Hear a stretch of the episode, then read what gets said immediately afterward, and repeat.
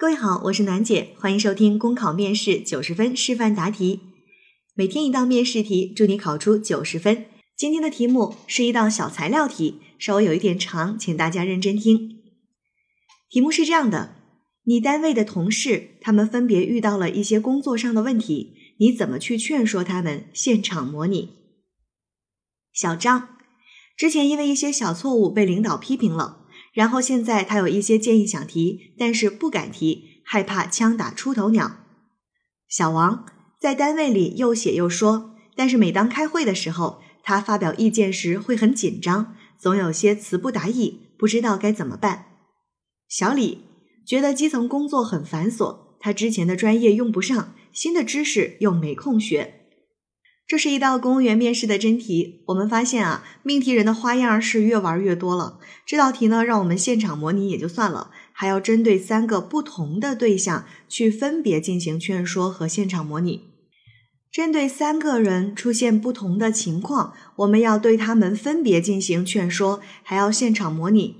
这就要求我们能够在短时间之内看到这三个人问题的核心，并且给出一些建议。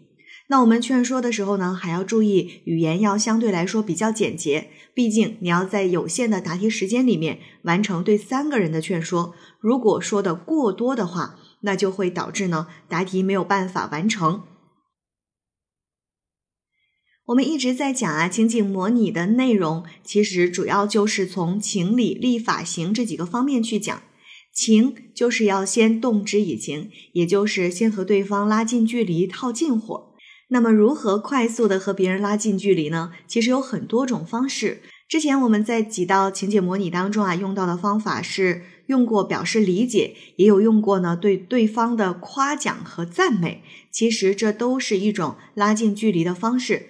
其实我们在日常的生活当中和别人拉近距离，也都会用到这样的方法。比如说，如果你在外读书，你遇到一个。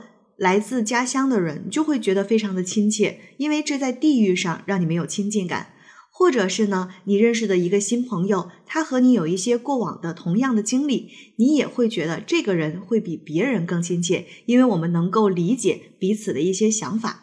所以你看，共同的经历，理解对方，换位思考，这是我们拉近距离一个常见的方式。那还有呢，就是夸奖对方。那通过夸奖和表扬的方式呢，也能够让别人迅速的对你产生好感，从而呢有利于你进行下一步的内容。好的，那这是情的部分。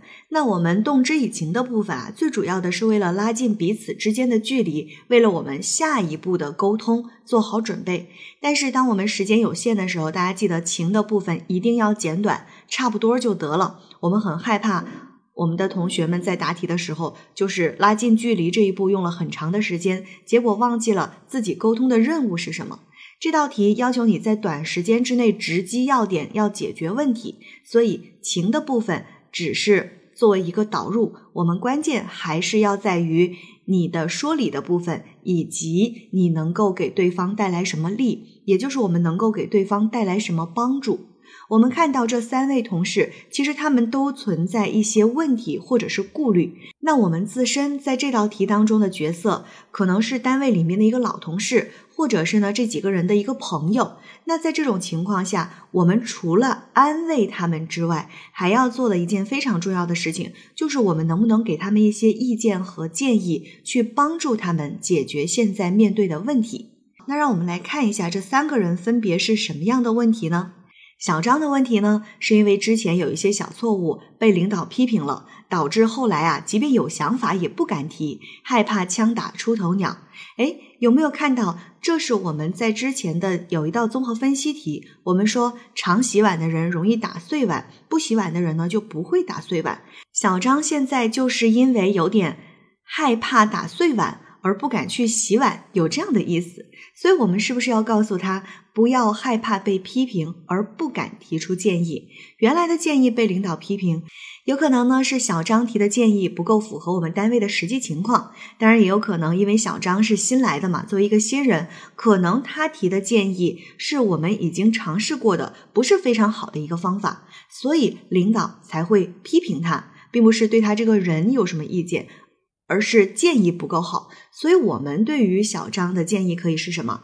我们给他的帮助可以是让他把他的建议要去完善，哎，要去想得更好一些，再去向领导汇报。那这样子呢，可能就不会有那么多问题了。好，接下来我们看到小王的问题是什么？小王自身是很有能力的。因为说他在单位里又写又说，哎，说明他自身的基础还是不错的。可是他的问题就是，一到了开会的时候，一到了在公众场合下要发表意见的时候，就会非常紧张，有些词不达意。那他需要提高的就是自己的一个表达能力，提高自己的一个心理调试能力，去克服自己的紧张，能够在会议上，能够在众人面前把自己的想法能够流畅的、顺利的表达出来啊，就像我们的各位同学一样啊。现在呢，大家可能心里边对于很多题都是有思路的，可是，一张嘴一害怕一紧张就说不好了，所以这也是我们需要去提高的。而小李。他觉得基层工作很繁琐，我们需要去安慰小李。我们基层的工作的确是比较繁琐的，因为上面千条线，底下一根针。但正是因为如此，我们是面对群众的第一线，我们才能够真正的去了解群众需要什么，为群众去做好服务。小李还有的问题是，他以前的专业用不上。那他以前是什么专业？在题干当中其实并没有给出来。这里如果我们能对此做出一个合理的假设的话，你的安慰会更有针对性，而不是泛泛的说：“哎呀，小李呀，你不用担心，你以前的专业一定能用上的。”这种听起来就是很虚很假。那如果我假设一下，比如小李原来学的是财务的专业，哎，暂时呢他是在办公室工作，那我就可以告诉他说什么呀？啊，你不要担心，我们现在呢只是你刚来单位，让你在办公室去熟悉一下单位的各个方面的工作。到过了试用期之后啊，领导还会对你的工作岗位进行调整的，千万不要把你的专业给扔掉哦。那这就是你假设了一个具体的专业，其实你的安慰和劝说就更有针对性。小李的第三个问题是新的知识没有空学，这里我们就需要给他一些建议和帮助，如何在工作当中用一些零碎的时间啊，因为基层工作很多，没有大段的时间去学习，那能不能够用一些零碎的时间去学习知识呢？而除了向书本和课程学习，可不可以转变思想，向我们的群众学习，向实践学习，向老同事学习呢？这都是自我提升的一些方式。我说了这么多，基本上已经把所有的内容都说完了。那到最后的示范答题呢，就是给大家听一个答题的感觉。现在考生开始答题。小张啊。昨天我翻资料的时候，哎，看到了你上次给咱们简化办事流程提出的建议。后来啊，咱们的确是根据你的建议，又结合咱们单位的实际情况进行了一个改进。所以我一直觉得你是一个非常有想法的年轻人。哎，我知道上次工作汇报会上你做的那个预算，局长不太满意，好像从那以后你就不怎么敢在会上发言了。我跟你说，咱们局长啊，一向是对事不对人。其实他最喜欢有想法的年轻人了。上次那个预算问题，主要就是因为你缺乏经验造成的。你的想法其实很好，也很有创意。但是你想啊，咱们这个活动的经费啊，是不可能有那么多的。咱们这一趟出去，所有的线都要跑一趟。